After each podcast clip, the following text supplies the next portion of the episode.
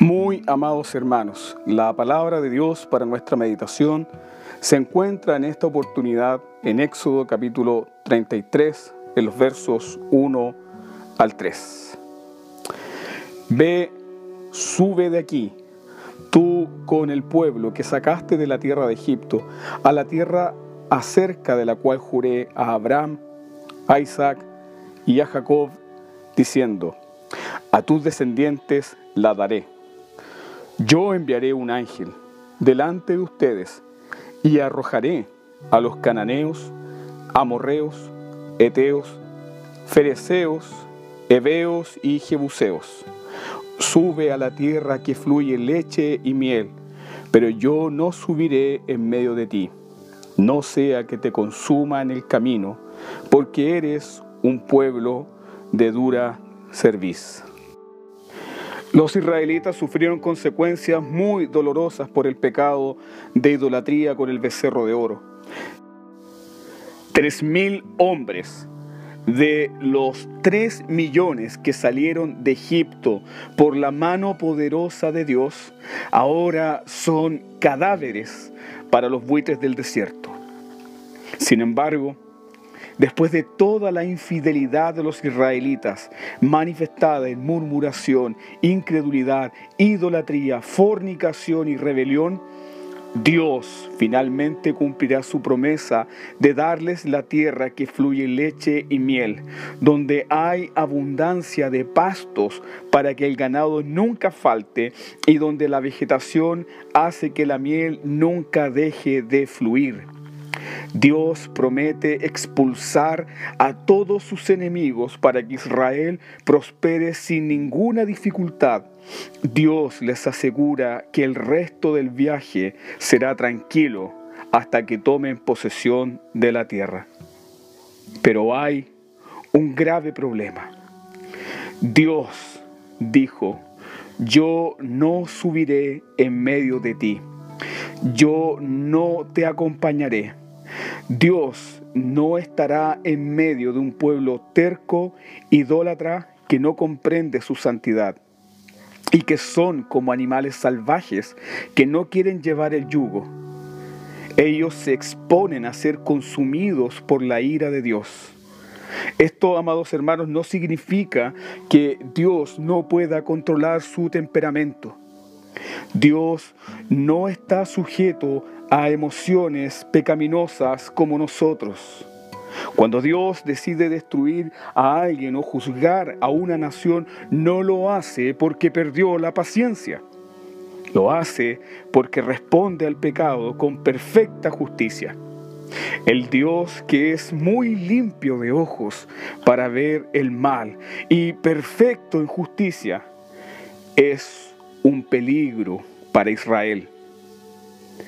Por esta razón, Dios no irá con ellos para no destruirles en el camino por su pecado. Esta noticia demolió los corazones de los israelitas. Si te fijas en el verso 4, ellos inmediatamente vistieron el luto.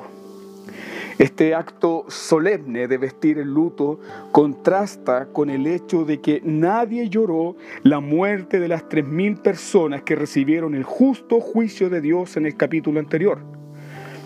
Moisés quiere que comprendamos el dolor que sintieron los israelitas al saber que Dios no continuaría su viaje con ellos. ¿Por qué? Los israelitas lloran y visten el luto desconsoladamente. Ellos vieron a Dios descender y acompañarlos en la columna de nube y de fuego. Ellos vieron el mar rojo abierto y a sus enemigos sepultados bajo las aguas. Vieron las aguas sanadas en Mara recibieron el maná caído del cielo, bebieron de la peña herida por la vara de la justicia de Dios, recibieron la ley de Dios y un diseño detallado del tabernáculo en el monte santo. Ellos lloran porque este Dios asombroso no caminará más junto a ellos. Dios desde el comienzo del capítulo está marcando un distanciamiento con su pueblo. Fíjate en la orden que le da a Moisés. Sube de aquí tú con el pueblo. Dios no dice mi pueblo. Y aunque Dios se está apartando, sin embargo, no quita su protección de este pueblo. Él promete enviar un ángel, pero ya no más su ángel, no más su mensajero. Estamos hablando del ángel del Señor, la segunda persona de la Trinidad, el Hijo de Dios, que ha acompañado al pueblo de Israel desde la salida de Egipto y que estuvo con Moisés en la zarza ardiente, no estará más con ellos. Martin Lloyd Jones, este gran predicador galés, en su sermón sobre la presencia de Dios basado en este capítulo, dice que los israelitas llegaron a una comprensión espiritual de todas estas cosas. El texto, amados hermanos, nos muestra que los israelitas comprendieron que Dios desde un comienzo quiso tener comunión con ellos. Todo lo que Dios hizo fue porque Dios quiso tener comunión íntima con ellos. Dios descendió, Él juzgó a los ídolos de Egipto, Él mismo libró a los primogénitos del ángel de la muerte en la noche de la Pascua. Dios les abrió el mar rojo y los trajo hasta el monte Oreb porque su gran propósito era tener comunión con su pueblo. Ahora, Dios no necesita comunión con nosotros. Nuestro Dios es infinitamente feliz. Él es independiente, Él es autosuficiente, pero Él es bueno. Nuestro Dios es infinitamente, inmutablemente bueno y sabe que no hay bien fuera de Él mismo para nosotros. Perdón de nuestros pecados, nuestra justificación, nuestra adopción, nuestra santificación no tienen ningún sentido si no podemos disfrutar de una comunión íntima y viva con el Dios Trino. Jesús dijo en Juan 17:3, esta es la vida eterna, que te conozcan a ti, al único Dios vivo y a su Hijo, a quien has enviado. Los israelitas comprendieron que ya no tendrían la presencia de Dios con ellos y entonces lloraron, lloraron desconsoladamente. Me pregunto, ¿has llorado tú? ¿Has llegado al momento en tu vida de estar profundamente consciente de que todo lo que necesitas para estar feliz pleno y lleno de significado es la bendita presencia de Dios. Cuando Dios les dijo a los israelitas, no subiré en medio de ti, esto no significa solamente que su presencia no estaría con ellos. También significa que no habrá ningún tabernáculo en medio de su campamento. Con esto, Dios les estaba diciendo claramente que no quiere un culto en medio de ellos. No quiere sus ofrendas, no quiere sus sacrificios, no quiere sus oraciones. No habrá un culto. Y no habrá culto porque los israelitas no comprenden la gravedad de su pecado, no comprenden que no pueden ofrecer un culto ordinario al Dios santo y temible. Dios al decir, no subiré en medio de ti, está diciendo, no necesito de tu adoración, no necesito de tus falsas alabanzas, no necesito de tus cultos superficiales. Dios dijo, en los que a mí se acerquen me santificaré. Fue por esta razón que Dios quemó vivos a Nadab y Abiú. La única razón por la que la ira de Dios no consumió todo el campamento de Israel fue porque cada mañana y cada tarde el altar de bronce estaba manchado con sangre y consumiendo a la víctima inocente que cargaba el pecado del pueblo de Israel. El israelita piadoso podía salir de su tienda, ver el humo subiendo del tabernáculo y decir, por la misericordia de Jehová no hemos sido consumidos, porque nuevas son cada mañana. Pero al decir Dios, no estaré en medio de ustedes, nada de esto sería realidad. Los israelitas enfrentarían la vida sin Dios, sin la presencia del Dios Santo en su campamento, sin columna de fuego en el tabernáculo, sin altar para el sacrificio, sin fuente de agua pura para limpiar sus impurezas, sin candelero para alumbrar sus tinieblas, sin mesa de los panes consagrados que le representara dentro del tabernáculo, sin altar de incienso para la oración de los santos, sin arca y sin propiciatorio para la expiación. No habrá gloria en el campamento de Israel. Los israelitas tendrán que ir solos. Se les aseguran todos los bienes y todas las victorias, pero Dios no los acompañará. Como ellos no comprenden la gravedad de su pecado, Dios los aparta del culto. Dios no quiere un culto superficial. No quiere un culto donde los adoradores le sirven con corazones fríos y por simple ritualismo. Por esto, Dios les dice, no subiré en medio de ustedes. Vayan a la tierra prometida, pero no me rendirán culto. Amados hermanos, pienso ahora en las actuales providencias, sin nuestros cultos públicos, y veo al Dios altísimo apagando la maquinaria religiosa de la iglesia. Cuántos cultos blasfemos y ordinarios se han levantado para deshonrar el nombre de Dios. Cuántas alabanzas superficiales hemos cantado, cuántas oraciones sin corazón, sin quebrantamiento hemos ofrecido al Dios bendito en nuestros cultos. Cuántas predicaciones llenas de perlas intelectuales pero vacías de la presencia de Dios.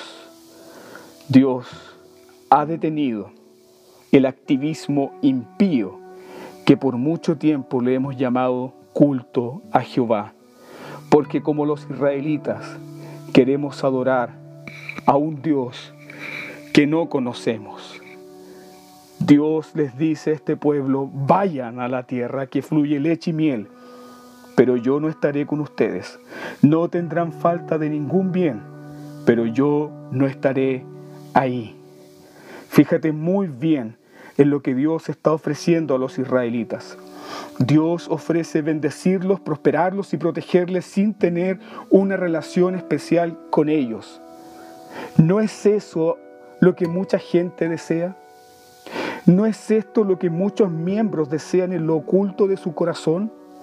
una iglesia más grande, un ministerio más grande, popularidad, bendición, reconocimientos, no tener ningún tipo de aflicción, sin tener que cargar con una comunión diaria con el Dios a quien no aman. Muchos extrañan la comunión con los hermanos, muchos están llorando porque extrañan a los hermanos, pero no claman no lloran, no gimen por la presencia de Dios. ¿Cómo responde el pueblo de Israel?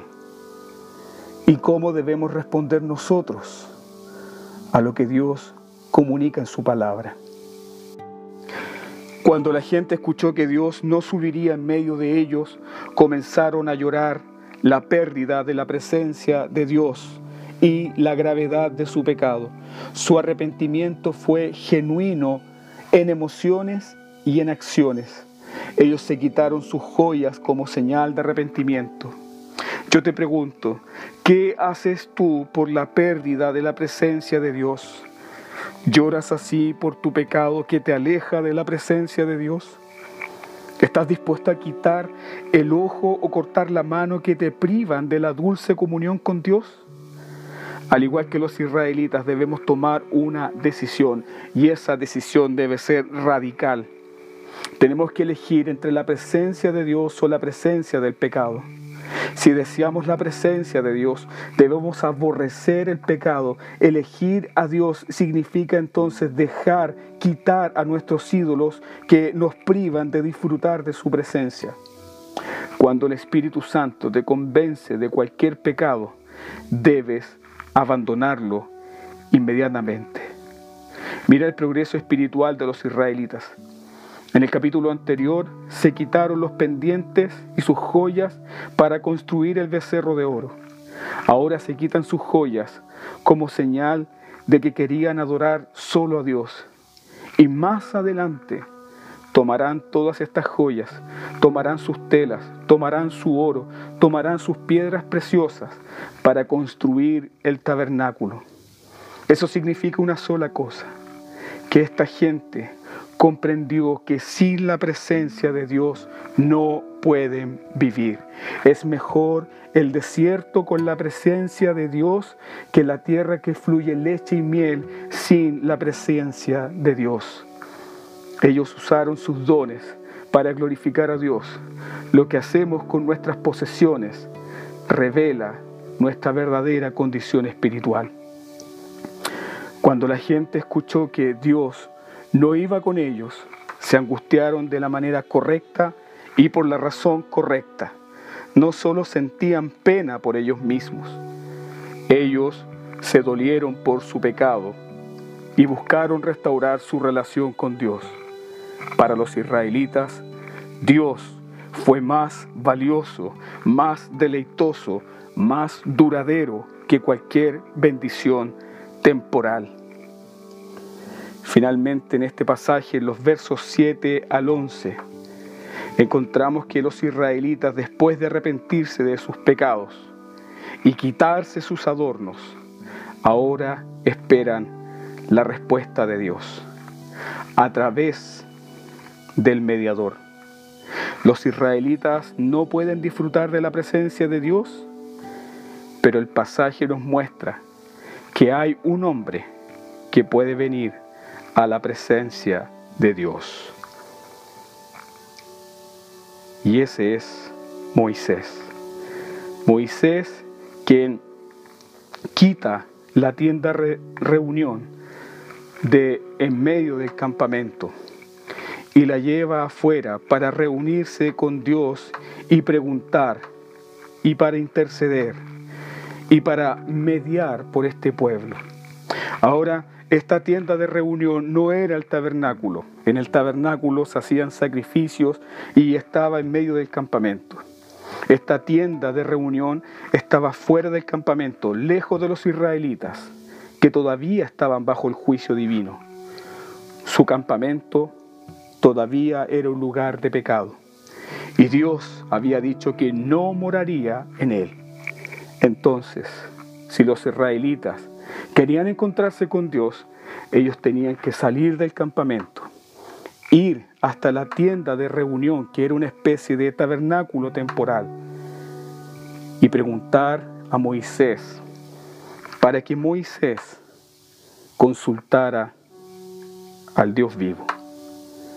Moisés hablaría con Dios así como había hablado con él en la zarza ardiente, así como había hablado con él en la cima del monte Oreb. Lo que sucedió en ese tabernáculo temporal fue asombroso. Dios mismo desciende para encontrarse con Moisés en su tienda y conversar con él cara a cara como un hombre habla con su amigo, así lo dice el verso 11. Ahora el término cara a cara no significa que Moisés puede ver a Dios, porque nadie puede ver a Dios y vivir, lo enseña el versículo 20. Más bien es una forma de hablar destinada a mostrar que Dios y su profeta están disfrutando de una comunión directa, íntima. Moisés tuvo acceso inmediato a la presencia de Dios. Y este era un nivel de intimidad y compañerismo que ningún ser humano había experimentado desde el día en que Dios expulsó a Adán y a Eva del huerto. Moisés y Dios eran amigos. Dios le dijo todo lo que necesitaba saber sobre sus planes para Israel. Habló con Moisés como un amigo. Esto significa que todavía hay esperanza para Israel. Dios les había dicho a los israelitas que no subiría en medio de su campamento, pero todavía sigue hablando con su mediador. Había un lugar fuera del campamento donde Dios estaría en comunión con Moisés.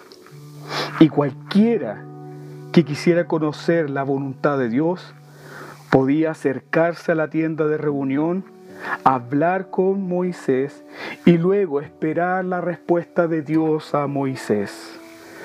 Aunque Dios no se quedaría en medio de ellos, ellos podían salir y encontrarse con Dios a través del mediador. Incluso esta forma limitada de contacto aún era un privilegio extraordinario para esta gente tan pecadora. La gente estaba distanciada de Dios por su pecado. Sin embargo, todavía había un punto de contacto, una forma de conectarse con Dios. Al considerar, amados hermanos, lo que Israel tuvo que hacer para encontrarse con Dios. Meditemos en el increíble privilegio que hoy tenemos. ¿Dónde vas tú para encontrarte con Dios? ¿Hacia dónde te diriges para encontrarte con Dios? ¿Qué distancia recorres para encontrarte con Dios? No tenemos que salir del campamento, no tenemos que acercarnos a una carpa de reunión, no tenemos que consultar con un profeta o con un sacerdote. Como creyentes en el Señor Jesucristo, tenemos acceso inmediato al trono de la gracia a través de la presencia del Espíritu Santo. Hoy la tienda de reunión está dentro de nosotros, porque Dios ha venido a hacer su morada en nosotros. Esta es la obra de Dios en el poder de su Espíritu. Jesús ha enviado al Espíritu a vivir en nosotros. Así el apóstol Pablo ora para que los creyentes de Éfeso puedan comprobar esta verdad. Pablo dice, para que os dé conforme a las riquezas de su gloria, el ser fortalecidos con poder en el hombre interior, por su espíritu, para que habite Cristo por la fe en vuestros corazones. Esto significa que somos el lugar de la morada de Dios. Desde el momento en que recibimos a Jesús en nuestros corazones por fe, estamos en comunicación íntima con el Dios Todopoderoso. Ahora que Dios está con nosotros y que mora dentro de nosotros, sabemos que no nos dejará ni nos abandonará, sino que se quedará con nosotros donde quiera que vayamos. Esta es la promesa que Jesús hizo a sus discípulos.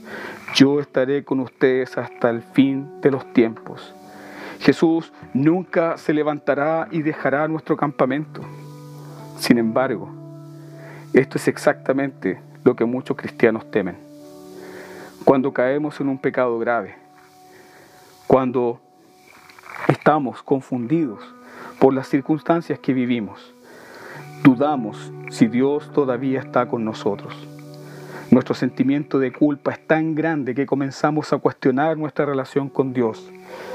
¿Todavía Dios me ama? ¿Todavía Dios podrá usarme? ¿Dios está conmigo?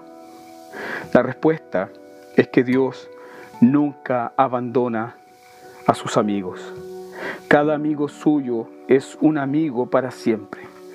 Dios ha invertido demasiado en esta amistad para abandonarnos.